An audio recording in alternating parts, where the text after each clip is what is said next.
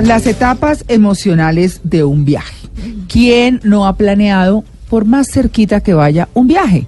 Bueno, habrá muchos que sí. ¡Ay, arranquemos para tal parte! ¡Pum! Y se fueron. Esos a veces o regularmente salen bien, Sí. divertidos, soñados. Entonces hay gente que dice, no, eso no hay por qué planear tanto. Pero yo creo que hay viajes que ameritan planearse. Y hay cosas que siempre se deben tener en cuenta, así se esté improvisando, si se quiere. Pero hoy, Maritza nos viene a hablar de las tres etapas emocionales de un viaje. Esas etapas son soñar, que es cuando estamos planeando, vivir, que es cuando estamos en el sitio, y recordar, que es cuando miramos las fotos. Así es, tal cual, María Clara. Bueno, muy bien. Tenemos que hablar de un contexto general, María. Sí, señora. Mire, el viaje ya no es exclusivo.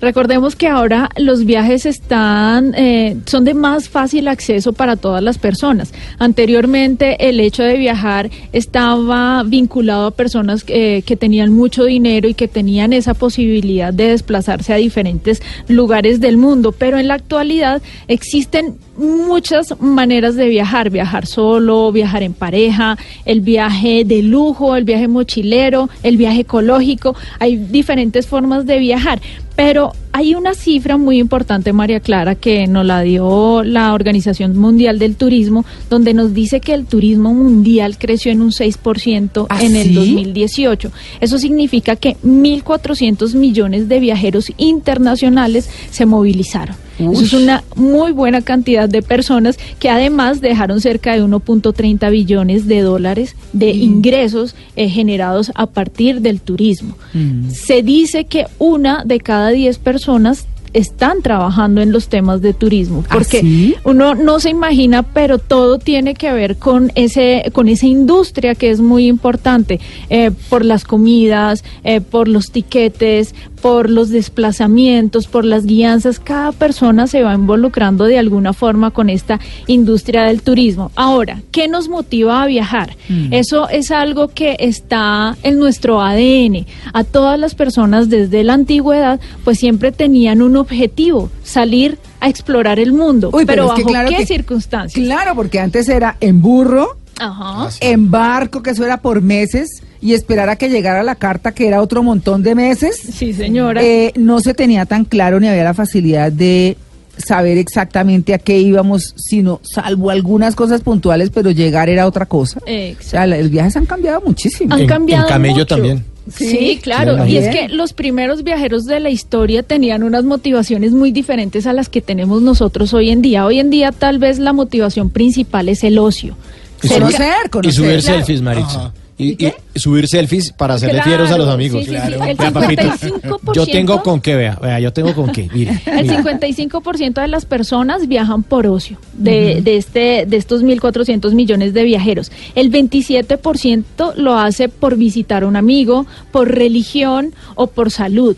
Eh, Un 13% lo hace por trabajo, por negocios y un 6% pues no quiere decir para qué va. ¿Qué, qué le importa? ¿Qué le importa? Le hacen la encuesta Pero y dice mire, qué le importa. Los primeros viajeros del mundo tenían unas motivaciones bien interesantes y era, por ejemplo, abrir rutas comerciales Ah, Claro. que era el caso de Marco Polo, por Claro. ejemplo, la ruta de la seda y todo ese viaje maravilloso que él empieza a hacer y empieza a documentar y hacer crónicas que la gente después empieza a decir, quiero hacer eso mismo. Claro. Ibn Battuta, que eh, un africano, él viajaba por fines religiosos. Entonces él quería saber cuáles eran las religiones que se profesaban en diferentes partes del mundo para él poder establecer cuál era la doctrina que quería seguir. Mm. Y también eh, estaban, por supuesto, esos viajes en donde los grandes reyes querían tener bienes preciados de diferentes partes del mundo y mandaban a, a sus súbditos a que buscaran qué A me Cristóbal podían traer. Allá. Esmeraldas, oro. Sí. especias. Sí, A la ajá, gente le sí. gustaba tener especias. Pero bueno, como les digo, ahora nosotros digamos que nuestro objetivo principal es por divertirnos. Sí. De hecho, hay, hay un, un síndrome para los millennials que se llama Wanderlust, que es Ah, el sí. hecho de vivir viajando porque sí.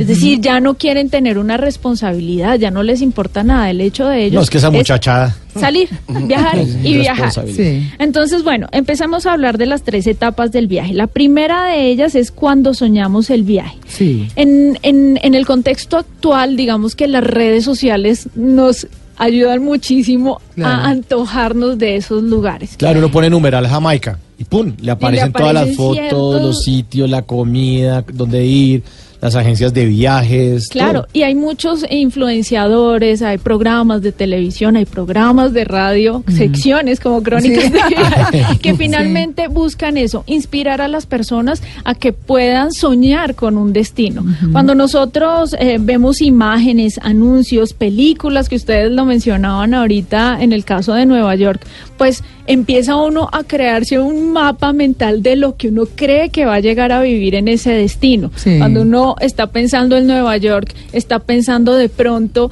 eh, pisar esos lugares en donde vio que eh, pasó alguna escena importante de alguna película, eh, subirse al teleférico en donde estuvo Spider-Man, Mm. eh, eh, ver la, la Estatua de la Libertad, todas esas cosas nos van llenando de ciertas emociones que eh, esa es la parte principal de esa etapa, el soñarlo, el planearlo. Planearlo resulta bastante eh, complejo en algunas ocasiones.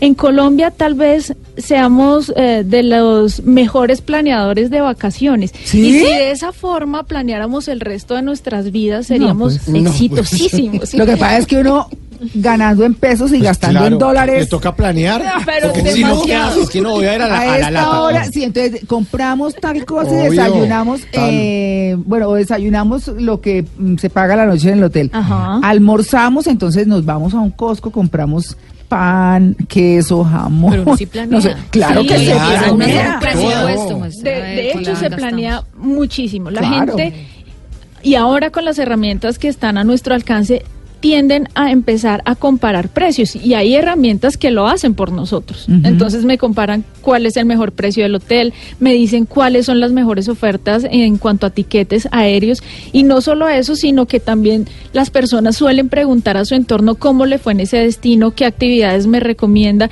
y aparte buscan el- las opiniones en línea de las personas que ya estuvieron en ese lugar. Se hacen itinerarios y también organizan a veces un Excel con el presupuesto que están eh, disponibles o dispuestos A a, gastar. Eso eh, es muy curioso porque como les digo, somos muy, muy cuidadosos en planear eh, paso por paso todo ese viaje. Pero a veces el planear tanto puede ser negativo. ¿Por Hay muchos viajes que se quedan en esa etapa y es muy triste. ¿Por Hay qué? viajes que solamente se quedan en la etapa del sueño, de la planeación. Ah, porque no se cuando se, llenan de demasiadas cosas que Ah, dicen como sí, no, no. ya no puedo, Mm. eh, está muy costoso. Claro, es que eh, uno vaya a averiguar, uno se anima y averigua, después dice, no, la, la, la chiripiorca. Lo que pasa es Claro. que le Mucha ofrecen a uno un mundo de cosas, ¿no? Claro. Sí. Así es. Dice, más, más tarde paso, gracias. Estaba Sí. preguntando. Se quedan simplemente con, con ese sueño, porque esos muchos de esos viajes mueren también por los temores, María Clara. ¿Ah, sí? Hay personas que deciden no viajar buscando cualquier excusa, es que no me dan permiso en el trabajo, es que no puedo dejar a mis hijos solos, No, no, es que el dinero y se quedan fácilmente en excusas, pero realmente lo que tienen es miedo y es miedo a ceder ese control, porque cuando uno viaja lo que hace es ceder el control, no estamos eh, digamos que en la capacidad de tenerlo todo bajo ese eh, cronograma itinerario o ante esas rutinas que tenemos a diario. Es por eso que nacen las agencias de viajes, para mitigar ese, esa ansiedad que le da a los viajeros pensar en que me voy a ir a otro destino y qué va a pasar allá. Agencias de viajes que han migrado a, a las, a las redes y que han Claro. migrado a Internet, porque ya prácticamente se compra todo así. Sí, online. Todo. O sea que en los entrenamientos de las agencias de viaje lo primero que le dicen a la gente es, mire, aquí va a llegar gente con temores. Muchos. Ustedes Mauricio. tienen que calmarlos y verá que le venden el viaje. Pero yo no sé si es una impresión mía, eh, Mari, pero uno ya no se encuentra tanto de golpe un poco en los museos con el guía de la banderita y un montón de gente porque ya uno tiene una aplicación Sí. y una autonomía de andar por los sitios y le dan todas las cosas para, para ir, aunque es rico que a uno le expliquen la historia Sí. y le cuenten la historia, ¿no? Yo soy de las que busca el guía.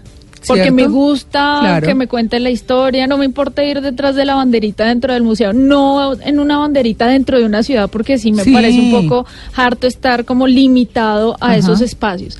Hay tours en Europa que la verdad me parecen ridículos, que Sí. son de 21 días Sí. y prácticamente le dedican un día a cada país. Sí, es una Entonces bobada. ven en absurdo. Europa absurdo, como vamos a conocer 17 países en un solo viaje, Sí, pero no. no. es conocer, es No. simplemente reconocer eh, Mm. el atractivo principal de esa ciudad, pero conocer significa poder hospedarse, vivir, Comer. permanecer más tiempo, hacer las actividades que hacen los locales, eso sí es Mm, conocer exacto. un destino. Mm. Bueno, entonces, en la etapa de planeación hay que tener cuidado con no caer en publicidades engañosas, por ejemplo, con el tema de las agencias de Las viajes. fotos de los hoteles que son maravillosos y uno llega allá y esa vaina está toda... Claro, Mauricio, y Las pasa sábanas. muchísimo, pasa en muchas ocasiones. Hay un mito que es que comprar a través de una agencia de viajes es más costoso que si yo lo hago oh, personalmente a través de una plataforma. Resulta que no. Muchas veces las agencias son más económicas. ¿Ah, hay que saber en qué fecha se debe viajar, hay, hay que saber que hay que viajar con una, una tarjeta No, es que de hay que definir las viajero. fechas. Claro. Hay que definir las fechas. Hay que definir las fechas y sobre todo, dependiendo del destino, si se van a Asia, por ejemplo, hay una época de monzones en donde las lluvias son impresionantes, pues trate de Sí. no escoger su viaje para esas fechas, por Exacto. ejemplo. Ah, bueno, ese es un punto muy importante dentro de esta planeación porque hay, eh, según el lugar de eh, al que uno decida ir, hay lluvias, hay calor y uno tiene que saber con qué se siente cómodo. Claro. Si va a ir a enfrentar X o Y cosa, irse preparado para eso. Claro, porque como en Colombia no hay estaciones, No, uno se imagina, no hay, pero papito, aquí es verano. Ah, Claro. pero yo traje chancleta. Sí, pero Oh. no es el mismo verano de Cartagena. Mauro, Una ciudad en verano es lo más espantoso. Uy, no, no, no, no, no, eso es fatal, no.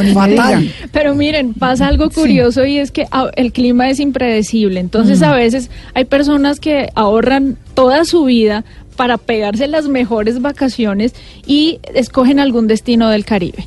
Y resulta que cuando llegan al destino, el clima Llueve. está Sí, fatal. sí. ¿Y qué pasa? Se van a quejar a los recepcionistas de los hoteles. ¿Qué pasó con el sol? O sea, ¿dónde? Sí. Pero si en las fotos me decían que había sol todo el tiempo. Hay seguros de viajes, María Clara, en donde usted eh, tiene la capacidad de, de tener unos días de gracia en caso de que le toque un mal clima. Mm. Pero son seguros de viajes específicos por Ajá. si acaso cuando usted llegue tiene un, un mal clima. Mm. ¿Y eso qué le Se lo reponen, o qué? Se lo reponen Ah. o se los eh, reponen con otro destino o bueno. Ujú. Reservar con tiempo y hay que tener en cuenta que en estas temporadas altas como esta que se que se avecina de Semana Santa, llegar con mucho tiempo de anticipación a los vuelos a los Mm. trenes, a los buses, porque esos tiquetes están sobrevendidos. Mm. Entonces, puede que usted llegue allá, Y se no fueron y se le quedó su Sí. viaje en la etapa del sueño, no lo va a poder vivir. Pero si les parece, pasamos a la segunda etapa, No. cuando lo vivimos. No, Más adelante. no, no, porque vamos, nos vamos para el break, pero diciéndoles que una parte, todo eso que es de la planeación tan importante, eh, una parte que es eh, muy interesante, que es el tema de comprar los tiquetes con tiempo, porque a medida que van pasando los días se van poniendo mucho más caros. Claro. Entonces lo que es tiquetes y alojamiento, hacerlo lo más pronto posible y las atracciones que son muy emblemáticas, reconocidas en el mundo, que requieren de entrada, pues también, porque muchas veces no se encuentran. No se encuentran. No se encuentran y hay que hacerlo con meses, meses de anticipación. El tema está buenísimo. Si ya no le sirve para esta Semana Santa, que yo pensaría que sí, aprovechelo para mitad de año. Claro, que ya que estamos muy cerquita, ¿cierto? Así es, María Clara. El tema está buenísimo. Estamos hablando de las tres emociones de, las- viajar. Sí, las tres etapas emocionales. Etapas del emocionales, viaje. que son soñar, que es lo que ya lo vimos, la planeación. Ya vamos a venir después con vivir y con recordar. 8 y 31.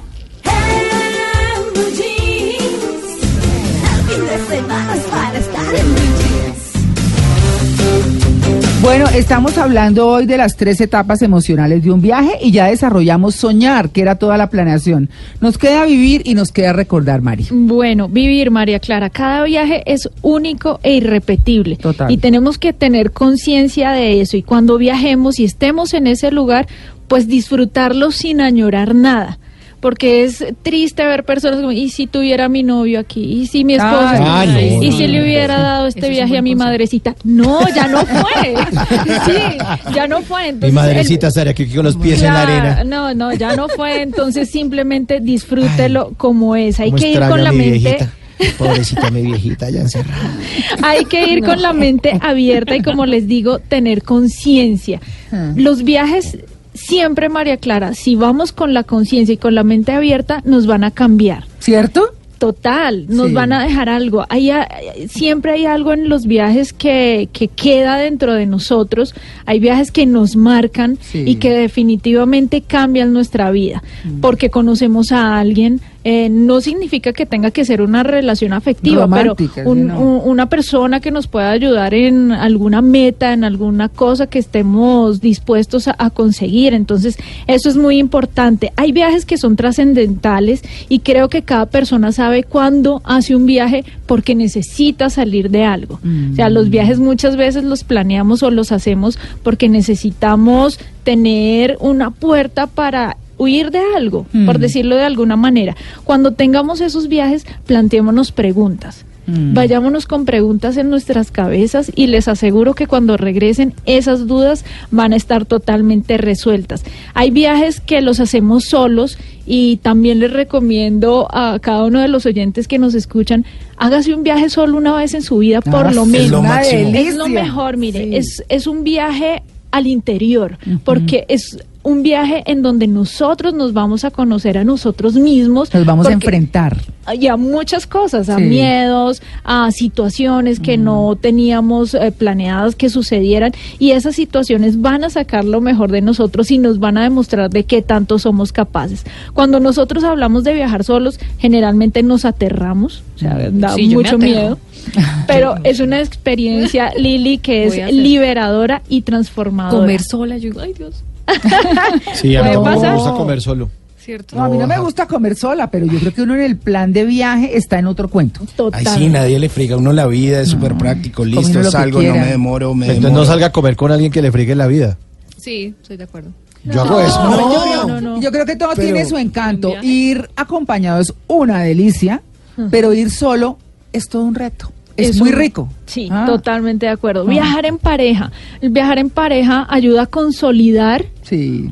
o a desbaratar. O a acabar, Total, sí. Total, porque en, en esos viajes uno se puede dar cuenta o nos va dando luces de lo que puede fallar en esa relación. Mm. Así que cuando viaje en pareja, pregúntese si estaría dispuesto a viajar con una- esa persona el resto de su vida. Claro. Y eso es algo bien importante. Sí, o sea, el casting ahí dice, ¿será que esta relación viaje? Y ahí se da cuenta porque se le salen todas las furias Todo. o los amores a su pareja. Todos los desórdenes, los vicios, La o sea, forma de la planear. forma en la que trata a las personas. Hay muchas cosas que nos va dando luces de cómo podría ser esa relación. Viajar con los hijos. Viajar con los hijos es importante porque los acerca. Acerca a los papás con los hijos. Hacen una mejor relación. Los niños se abren mucho a poder decir estos son mis gustos, esto es lo que quiero hacer, estos son las cosas que eh, me llaman la atención y los padres en ese momento empiezan a captar cosas importantes de sus hijos que en la casa generalmente no la pueden ver.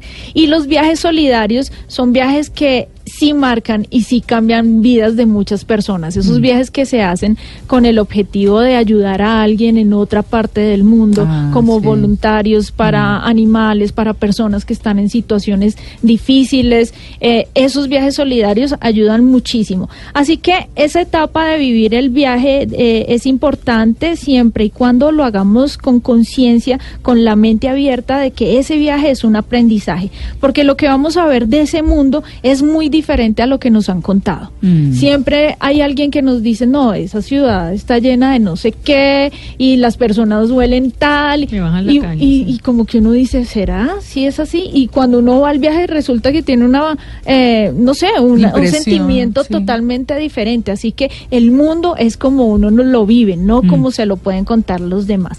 Y cada vez que viajamos, como les digo, pues nos descubrimos más a nosotros mismos, puesto que estamos obligados a hacer cosas, a hablar con extraños en idiomas distintos, a hablar por señas y a defendernos por nuestra propia cuenta. Esa es la parte 2 de vivir el viaje. Si quieren, vamos con la parte De una vez, Sí. de recordar. de recordar. Bueno, Sí. cuando recordamos un viaje, si nos vamos a morir, pues qué bueno que sea con una mente llena de recuerdos y no de sueños por cumplir. Esos recuerdos eh, son los más bonitos que podemos tener eh, alrededor de los viajes. Nosotros, ¿por qué compramos fotos, Mauro? ¿Por qué compramos un imán? Porque es la forma Ah, sí, de el volver souvenir, el souvenir Esos para la nevera. Lo que pasa es que Mauro siempre, sí, mire, mis amigos acá, entonces para que vean que yo fui a no sé dónde en la nevera. Sí, Claro, los amigos de uno viajan y uno dice, es- a ver, a este destino no he, no he ido y a este tampoco y a este me gustaría, pero mis amigos sí. Pero miren que esa fo- es una forma de regresar a ese viaje a través de las fotografías y de esos souvenirs y recuerdos que traemos porque nos transporta a ese lugar a donde fuimos muy felices. Hay viajes que nos dejan hay viajes que nos dejan desamores.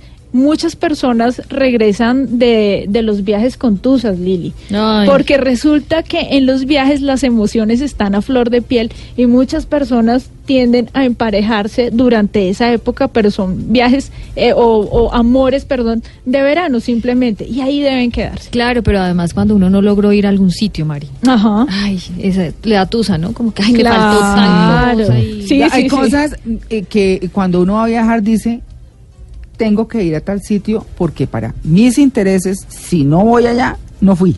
Sí. Eso hay que hacerlo. hay- Es decir, es una cosa que Y uno si tiene no que- fue, le queda el guayao. Claro, Uy, no, de no horrible. haber chuleado ese ítem. Hay, como les decía, hay lugares que se quedan en uno, hay lugares que definitivamente eh, marcan lo que va a pasar con nuestras vidas de ahí en adelante y generalmente también de los viajes llegamos sin prejuicios.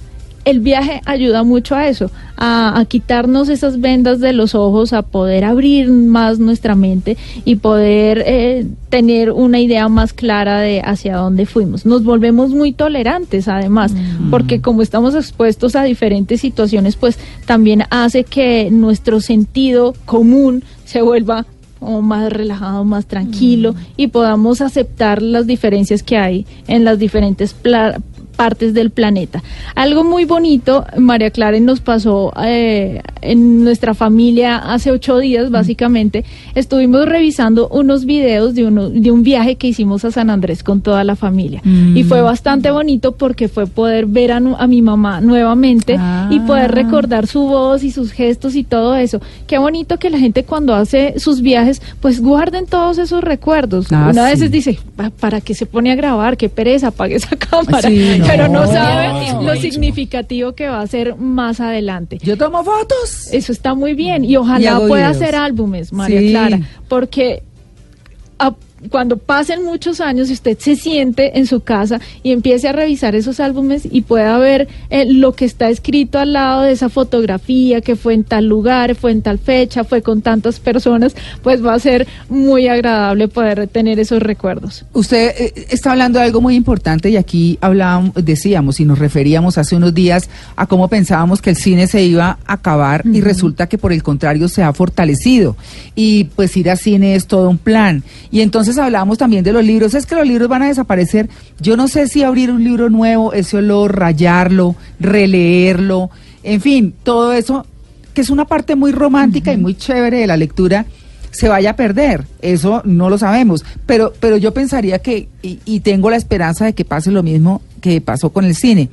Y lo mismo pasa con las fotografías. Ajá. No, que eso ya están todas en el computador y no sé qué. No, imprimirlas y ponerlas en un álbum y pasar esas hojas es otra parte muy romántica de los viajes. Claro, María Clara. Y ahora ah, existen aplicaciones en donde usted envía sus fotografías favoritas, envía un texto, una leyenda de cada una de esas fotos si quiere, y se lo imprimen totalmente. O sea, le, le generan una carátula, le generan todo el álbum que le queda a usted para el recuerdo. Y si llega un familiar, qué rico que se siente y no sentarlo frente a un computador, sino con un libro, algo físico que Sí. puedan ojear y que puedan comentar. Esa es la parte del recuerdo. Así que el viaje se vive en tres etapas emocionales, al soñarlo, al vivirlo y al recordarlo. Pues muy chévere, Mari, muy chévere este, este tema central. Hablando hoy de eso, de lo que son los viajes, a- para quienes están emprendiéndolo hoy, que ya debieron haberlo planeado, a quienes se van el miércoles o quienes lo están planeando para mitad de año. Y miren, María Clara, cada viaje, no importa dónde sea, si es a Melgar, a Santa Fe de Antioquia, si es a un pueblito muy cercano, no importa.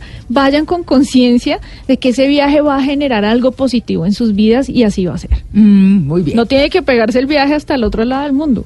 Algo muy Buenísimo. cerca le puede cambiar su vida. Ya saben, soñar, vivir y recordar un viaje. Nueve en punto.